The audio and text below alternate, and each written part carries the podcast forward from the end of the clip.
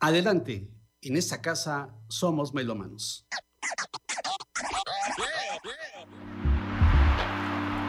Aquí oímos discos de vinilo, música en cassette, grabaciones en disco compacto, sonidos digitalizados y géneros musicales diversos, acompañados de historias, anécdotas y citas literarias con Germán Martínez Aceves.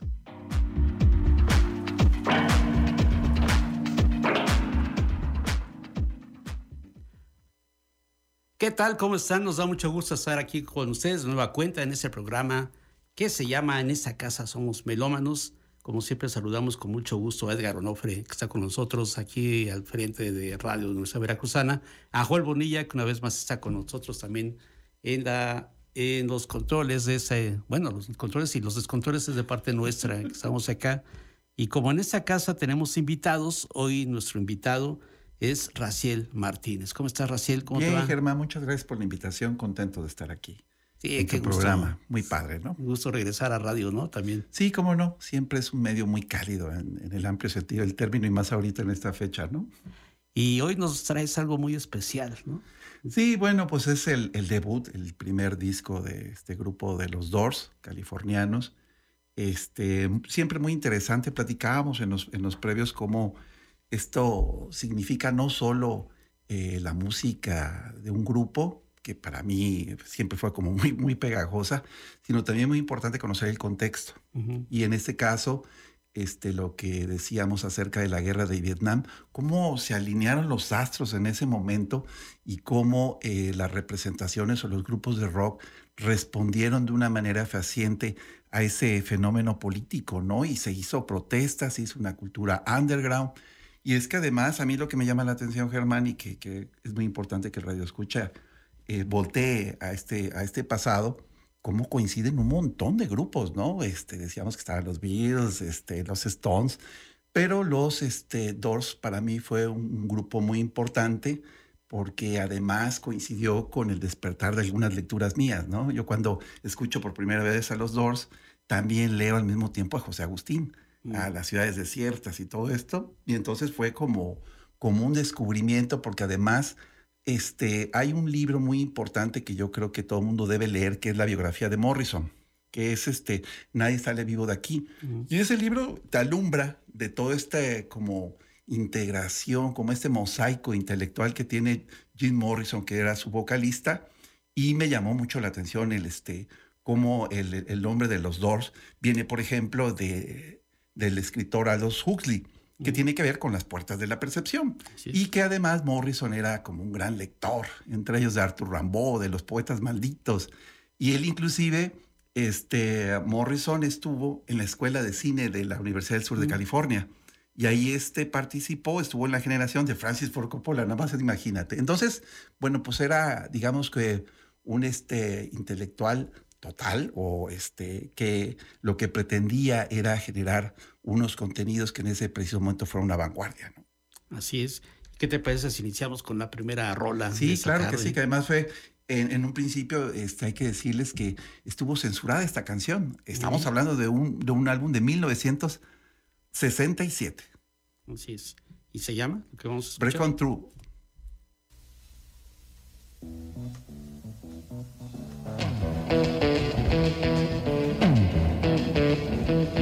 You know the day destroys the night, night divides the day.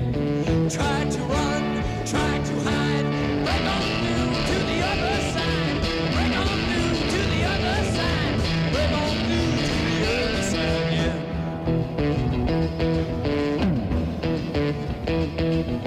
We chased our pleasures here, dug our treasures there,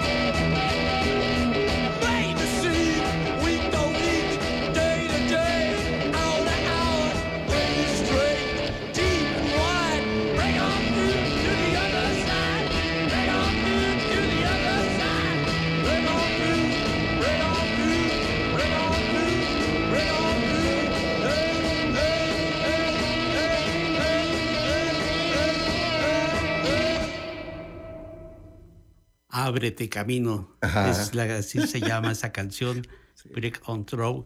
Que, bueno, eh, ya tú lo dijiste, Raciel, eh, algo que es muy importante de Jim Morrison es que era un poeta. Y aquí en esa canción dice, ¿sabes que el día destruye la noche? La noche divide el día. Traté de correr, traté de esconderme. Ábrete camino hacia el otro lado. Muy, muy beat, ¿no? Muy. Muy beat. Muy, ah, porque además era el lector de todos estos, de Jack Kerouac, de William Burroughs y de Ginsberg, sobre todo, ¿no? Fíjate que esta, esta canción estaba yo leyendo y le va, le va a interesar a, Edgar Onofre el, el, dato. Este, fue usada en Forrest Gump, en el, ah, juego, de, en el juego de ping pong. Así es, así es. y también los Minions, estoy leyendo que los, que los Minions la, la, la utilizaron, ¿no? Entonces... ¿En cuál? En la, en la, primera, en la primera película de los Minions, en la del 2015. Entonces estamos hablando de que, bueno, son, son como una, una referencia popular súper pues, interesante. Y bueno, ya que, ya que mencionamos este libro de Nadie sale vivo de aquí, Germán, estaría padre también recomendar la película de Oliver Stone. Claro, que, que, además es, a mí me, me, llamaba mucho la atención porque yo decía, bueno, ¿y cómo le van a hacer para adaptar ese libro? Pasó por muchos este, guionistas e inclusive el, el, primer Morrison lo iba a interpretar John Travolta.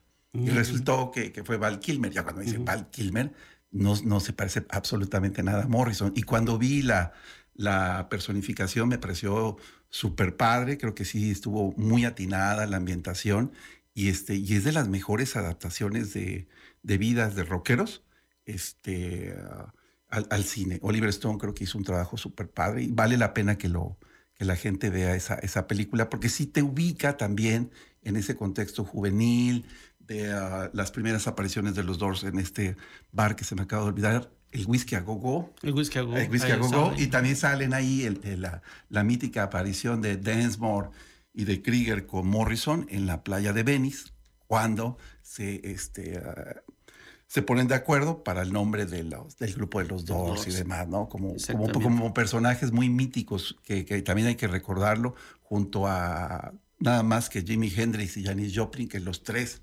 mueren a los, a los, a los 27 años, ¿no? Y curioso, ¿no? Eh, de raza negra, una mujer, y, Morrison. se volvieron como los mitos instantáneos de aquella época de los principios de los 70. El Club de los 27. El Club de los 27. Antes eh, decíamos que si ya teníamos 28 años ya la habíamos salvado. Sí. Y ahora decimos que ya pasó enero, febrero, ya también ya la salvamos. Y por cierto, le damos un saludo, ahorita que mencionaste a los Minions, Minions este, saludamos a una niña que nos escucha en la Ciudad de México, ¿Ah, sí? que está haciendo su tarea, fíjate. Qué padre. Se llama Sofía Abigail, va en segundo año. Ah, pues hay que saludarla. Y está escuchando a los Doors. A todo dar. Entonces vamos a dedicar a la siguiente. Sí, claro, que la de Soul Kitchen, que, este, que es, una, una, una, canción que a mí me gusta este, mucho y según... Este, perdón, es no, dime. Back. Ah, la de Backdoorman, perdón. Sí bueno, un pequeño, este, más o menos van en la, en la misma.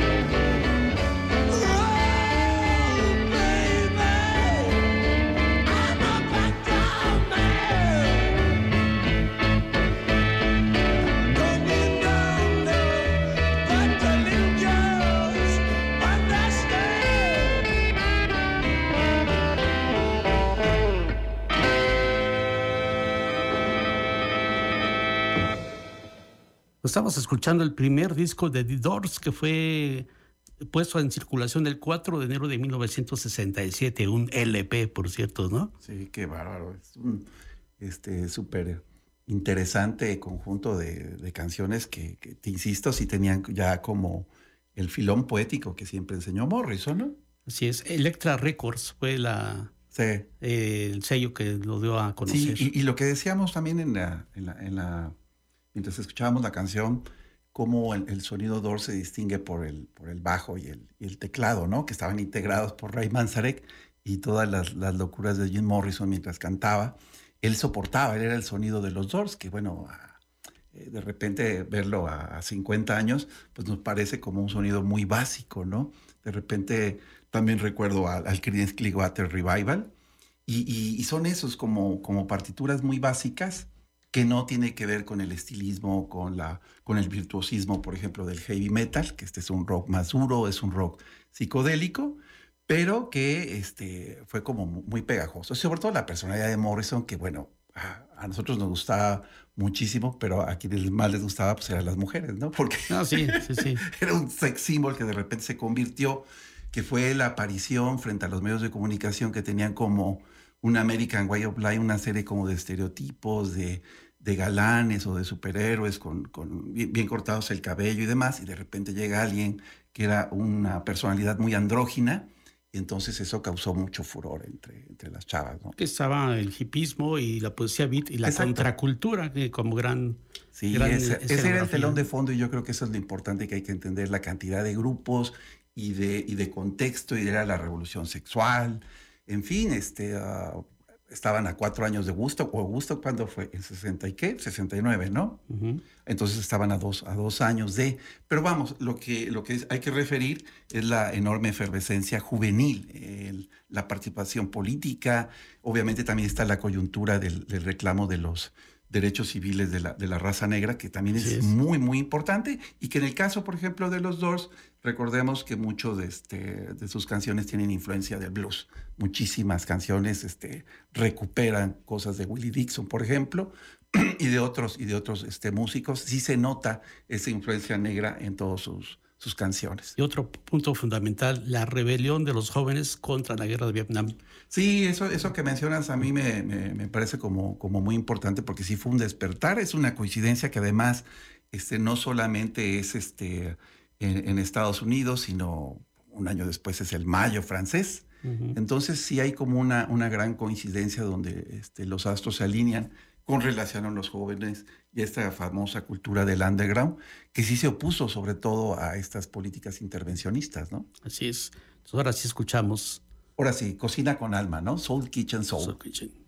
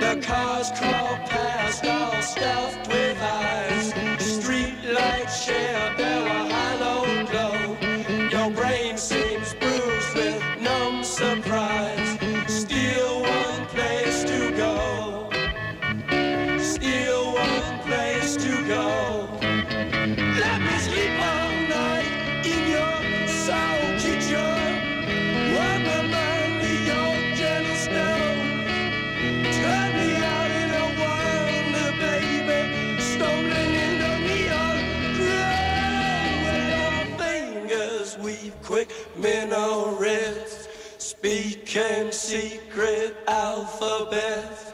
I light another cigarette. Learn to forget. Learn to forget. Learn to forget. Learn to forget. Let me sleep all night.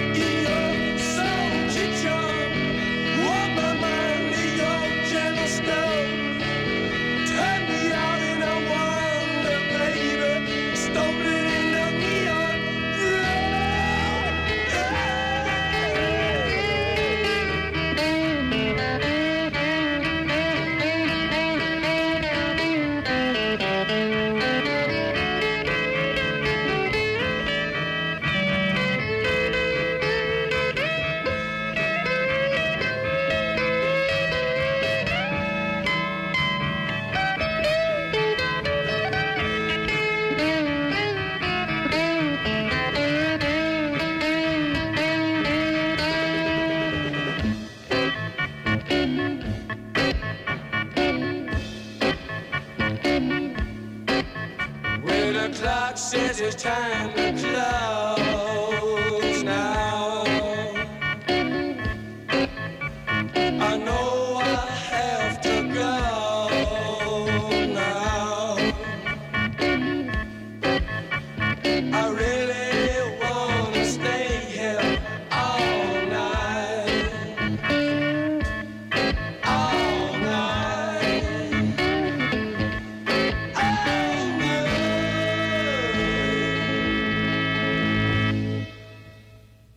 cocina del alma, dice algo así como, déjame dormir toda la noche en la cocina de tu alma, calienta mi mente cerca de tu suave estufa, sácame y deambularé, nena, tropezando en las arboledas de neón. Ah, qué bonita traducción. Lo que dice el Morrison, que además eh, hay que también resaltar, Raciel, eh, la evolución del rock. Aquí es una, es una revolución y evolución del rock, donde, donde toman eh, el blues principalmente. Blues. Eh, y, hacen pues una aportación totalmente diferente del rock que estaban haciendo los Beatles, por ejemplo, ¿no? Sí, por supuesto, le dieron toda la vuelta y además eh, no solamente incorporan el blues, que es la raíz del rock, sino también incorporan lo que sería el jazz. Entonces, este, precisamente ahorita vamos a escuchar una, una canción que este, para los dos fue su primer, fue su hitazo, ¿no? fue el este, la, graban en el 66, la presentan en este, en este álbum del 67 que es Light My Fire, Enciende mi Fuego, que como también mencionabas, fue escrita por Robbie Krieger, que mucha gente cree que el guitarrista no aportaba gran cosa, pero sí escribe el, el primer hit que tiene este, ah, el, grupo de los Doors y, este, y es bien interesante la, la, cantidad de, anécdotas que tiene alrededor la canción porque se presenta en el programa de televisión de Ed Sullivan. Ah, sí, pero, pero, además a Ed Sullivan se le ocurre censurar la, la, canción y se pone de acuerdo con Morrison que no cantara una determinada frase. dice que se drogan. Claro. Se droga con su, con su chica, ¿no? Y obviamente no le hizo caso Morrison y cantó este, e, esta canción. Y hay que decir, ¿te acuerdas que lo, que lo mencionábamos en nuestro, nuestro famoso chat de los Maradonas? Este, que esta canción la interpretó quien quieras, este, Amy Stewart, Nancy Sinatra, este, también Santana y la versión de José Feliciano es padrísima. Así es. que la escuchamos. Este es una canción también que es como, como muy pegajosa y es curioso porque también es una canción larga, ¿no? Pero sí tiene que ver con esta como confluencia que tiene, o no, no solamente el rock, sino que se nota la influencia del jazz y que obviamente se nota la influencia del blues. Yo no sé si tenía conciencia Jim Morrison que con esa canción los Doors iban a despegar mundialmente. Yo supongo que no. No, no. había como este aparato mercadológico que, hoy hay y, este, y que impulsa a través de redes o de campañas y no sé qué. Ahí era un poco una botella al mar, ¿no? Y, sí, eh, aparecer en las listas era así como, wow. Eh, seguro a ti te pasaba, que llegaba tu amigo con un disco. ¿Ya escuchaste esto? Ah, no, claro. lo, abrían, lo poníamos. Y entonces se convertía en una Radio Bemba, ¿no? Era Radio Bemba. No había otra manera de, tener información acerca de... Y eso es algo que a las generaciones y a los estudiantes hay que recordarles, que, era un mundo que no tenía las listas, ni la posibilidad de informarse, ni de conseguir los contenidos que hoy se consiguen. Es muy fácil en Spotify o YouTube, pero antes no. como tú dices, era como un incunable que alguien tuviera un disco y se lo rolaba toda la cuadra, toda la banda tenía que escuchar ese, ese disco y sí había como una especie como de ritual. No estoy romantizando el asunto, pero tenía algo de claro. eso. No, sí, sí tenía que ver con eso. Vamos a imaginarnos que tú llegas aquí a nuestra casa, que somos melómanos, y nos dices, en 1967, ¿ya escucharon esto? Enciende mi fuego. ¡Wow!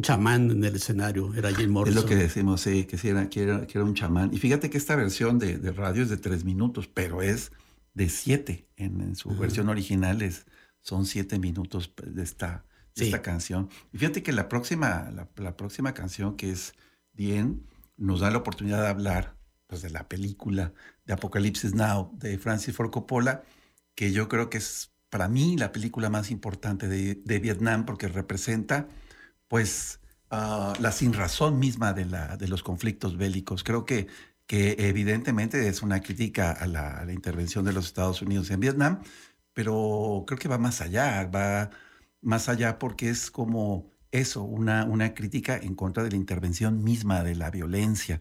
Y esta es una película para mí muy importante. Yo creo que es la, junto con El Padrino, la película, yo creo que este, la que marca el, el punto más alto en la, en la, carrera de Francis Ford Coppola. Y se utiliza la música de los Doors para el, el este, pues ahora sí que el final de la, de la película. Y que además recuerda este eh, Germán que esta película se basa a su vez en la novela de Joseph Conrad, El corazón de las tinieblas, que nos pidió este, una de las alumnas de, de, la maestría en comunicación y cultura que leyéramos algo de Joseph Conrad aquí, que no hay tiempo. Pero este, creo que sí es como bien importante este, este dato porque ahí se ve toda la, la, la imbricación que tenían los dos, la importancia la, que, que, resalta Francis Ford Coppola, porque ahí también incluyen música de los Stones, uh -huh. música de, de Creedence, la, la, la, famosa rola de Susie Q, y también aquí es la, es la canción de Dien, el final, que tiene, bueno, fuertes connotaciones edípicas, es muy fuerte. Dicen que en esta famosa alusión a, a, a, a la problemática o al dilema edípico, eh, cuando la cantaban en el whisky a gogo, -go, siempre les decían que cambiaran el final, ¿no? Pero bueno, ya sabes cómo era Morrison y él sí la cantaba. Y aquí es muy interesante porque es como que la escena cumbre en, en Apocalipsis Now, esta película de la, de la guerra, donde Marlon Brando tiene un, un, diálogo estupendo que además se basa en un poema de Eliot. Entonces, uh -huh. imagínate todo el cóctel de este de estrellas de la, de la, de la cultura norteamericana que se reúnen en esta, en esta película y que eh, tiene como telón de fondo el uh, The End, el final de los Doors. Que además eh, es muy larga la canción, por cierto, ¿no? Y, y, es todo un poema también que sí, dice Jim Morrison, sí. que ya lo mencionaste muy bien, refleja el sentir de los jóvenes de aquel momento. Sí. Y dado que es muy larga y, y las imágenes, si ustedes vieron Apocalipsis Now, seguramente oh, lo sí. van a recordar porque son fuertísimas, sobre sí. todo cuando acompañan esa, esa versión de, los, de The Doors. Este, eh, vamos a escuchar solamente una parte. Sí, es imposible sí. escucharla completa, ¿no? Porque el fin, el fin es largo. Pero que, que vayan de aquí a, a, ver la película este, de Apocalipsis Now para que la vean completa en este contexto que estamos hablando de la guerra de Vietnam. Así es, y empieza suavecito. Entonces, sí, porque dura 11 minutos, 40, 11 minutos. Vamos a escuchar una parte nada más.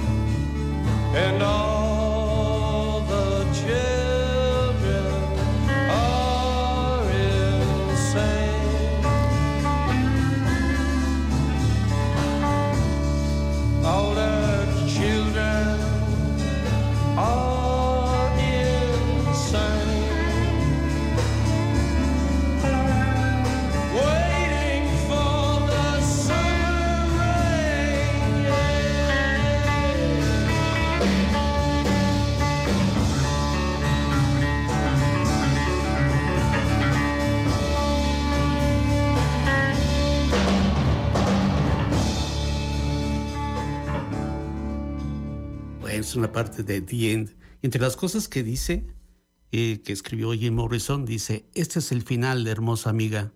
Este es el final, mi único amigo. El final de nuestros elaborados planes. El final de, de que todo está de pie. El fin, sin seguridad ni sorpresa. El fin, nunca volveré a mirarte a los ojos. Me duele liberarte, pero nunca me seguirás. El final de la risa y las mentiras suaves. El final de la noche en la que tratamos de morir. No, bueno, es bárbaro, se presta perfectamente para este examen de la condición humana que es Apocalipsis Now. Ah, lo que decíamos, este sacrificio, Sacrificio. porque además es una, una secuencia ah, narrada con, digamos que dos momentos y los va alternando, que es el sacrificio del buey, del toro, este, que no recuerdo exactamente el nombre que tiene ahí en las, en las Filipinas, donde se rodó la, la, la película, y el final de, de, de- de matar a este desertor que es Marlon Brando, que se sentía Dios, que de repente se revela al gobierno de los Estados Unidos y él hace su propia guerra. Se enreda y se mete y sí llega a sentirse como una deidad.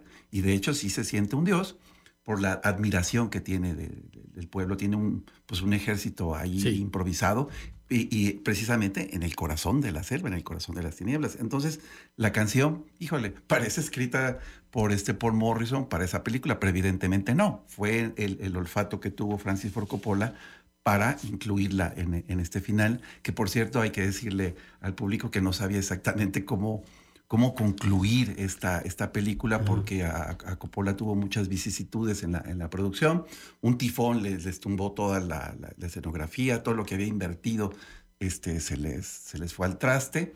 Y fue una película muy complicada de realizar, le sacó todas las canas a, a Francis Ford Coppola, más unos kilos de más. Y, e inclusive Marlon Brando llegó tarde, este, había cobrado dos millones de dólares y el, y el hombre na- no le hacía caso a Coppola, pero bueno, el resultado final es una de las grandes películas en, en la historia del cine. Sí, así es. Entonces, como bien lo dices, la canción de The End o el final Sí. queda perfecto para esa parte final de Apocalipsis Now. ¿no? Sí, yo insisto que es como el examen de la, de la condición humana Sí. en sí. No, no hay esa parte política, que sí la hay, evidentemente, pero más bien aquí estamos hablando de otras cosas. Entonces, por eso Así es como una película muy demencial. A mí me impactó mucho. Yo la vi en el Ágora de la Ciudad. Y este, en las famosas muestras de cine que- cómo no, de aquí sí. de la, de la Universidad Sí. Veracruzana, padrísimos. Yo, yo la vi ahí y estaba yo impactado de cómo una, una película podría removerte todas estas fibras, ¿no? Y ser al mismo tiempo con una poética muy brutal. ¿Te acuerdas que el Ágora tenía dos pisos? Sí, por supuesto. ¿Y cuál ibas al primero o al segundo? No, bueno, iba yo a los dos, pero recuerdo que porque, bueno, íbamos representando a la prensa, Lorenzo, Lorenzo Arduengo, que en paz descanse, nos daba este, las, las entradas para sentarnos arriba y era padrísimo, ¿no? La gallola, ¿no? Muy bien. Pues eh, eh, a Jim Morrison le decían el rey lagarto, ¿no? Ah, además, sí. Y, una de, y eso se debe a que él escribió un poema justo que se llama La celebración del lagarto. Y entre él admiraba o tenía un gran respeto a, rep- a los reptiles. sí. Tal vez por su experiencia en los desiertos de Sonora, porque andaba por ahí, ¿no? No, bueno, yo, yo estoy seguro que sí, este, todo el, este, este consumo de, la, de, de- de los hongos, la experiencia que, que tuvieron ahí, pues mística, pues sí también transformó a, este, a- al grupo, lo, lo volvió mucho más críptico, más misterioso, y obviamente no se bajaron, sobre todo Morrison no se bajó de ese viaje. ¿no? Y él decía, en- tal vez en uno de esos viajes, y escribió a- ese poema, que dice, yo soy el rey lagarto, puedo hacer lo que sea. ¿Qué escuchamos ahora? El barco de, de cristal. Marco de cristal. Before you slip into unconsciousness. I'd like to have another kiss, another love.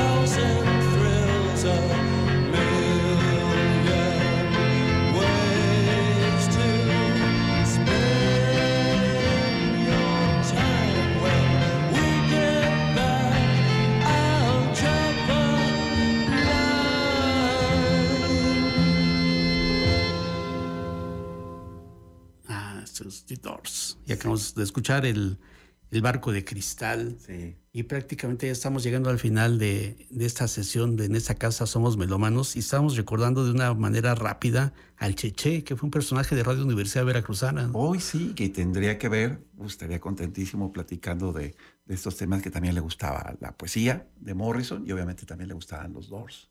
Y que era una época, pues, igual como, como ahora de, de sorprenderse con estos contenidos, con esta este, vitalidad que tiene el, el rock, que siempre ha representado como ese estandarte contracultural, hoy un poco amansado, muchas veces ya como demasiada pose, pero bueno, este, sigue siendo como uno de los ritmos más importantes para representar esta inconformidad juvenil, que ahí está, que muchas veces son como los nuevos hipocondriacos, así les dice la nueva hipocondría moral, pero eso no importa, de todos modos sigue siendo como muy interesante hacer estas, estas revisiones de estos grupos que cómo, cómo aportaron, fueron como que los pioneros.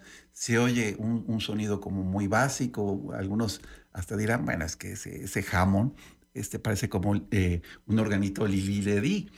Pero este, eso no importaba tanto, sino más bien el contexto y yo creo que el, el, el aliento y ese talante poético que ellos tenían y que eran como echados para adelante precisamente, ¿no? Ya que hablas de la poesía, voy a recordar ese fragmento justo que toma, toman de William Blake Ajá. para que se llamen The Doors o las puertas. Sí, por favor. Porque dice, si las puertas de la percepción fueran depuradas, todo aparecería ante el hombre tal cual es, infinito.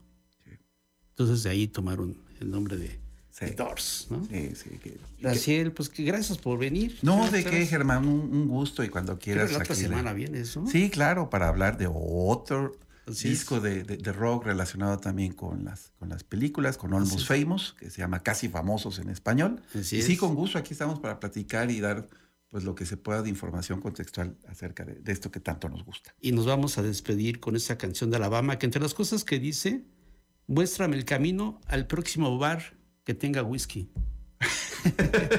Así nos vamos. Sí, sí, sí, que además esta, esta, además hay que decir antes de, de irnos que esta, esta canción la escribió Bertolt Brecht. Ah, Bertolt Brecht. Sí, nada más y nada menos. Es una, una adaptación de los Doors de este escritor teórico alemán Bertolt Brecht. Perfecto. Nos vamos. Gracias, Joel Bonilla. Gracias a Edgar Onofre, que está también por aquí. Saludos. Saludos.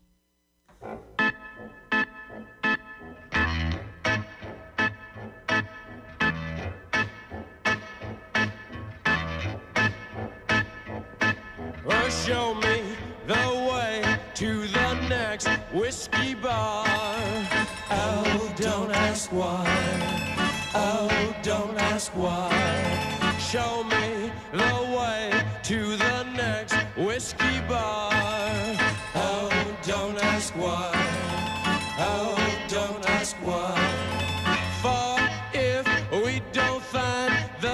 Whiskey bar, I tell you we must die. I tell you we must die. I tell you, I tell you, I tell you we must die.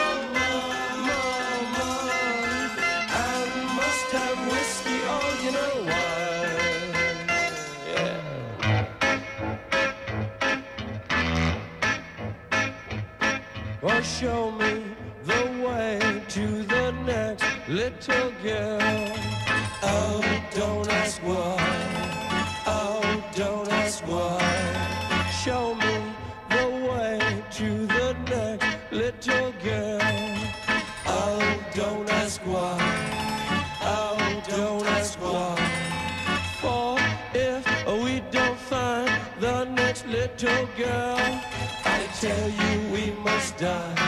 I tell you we must die. I tell you, I tell you, I tell you we must die.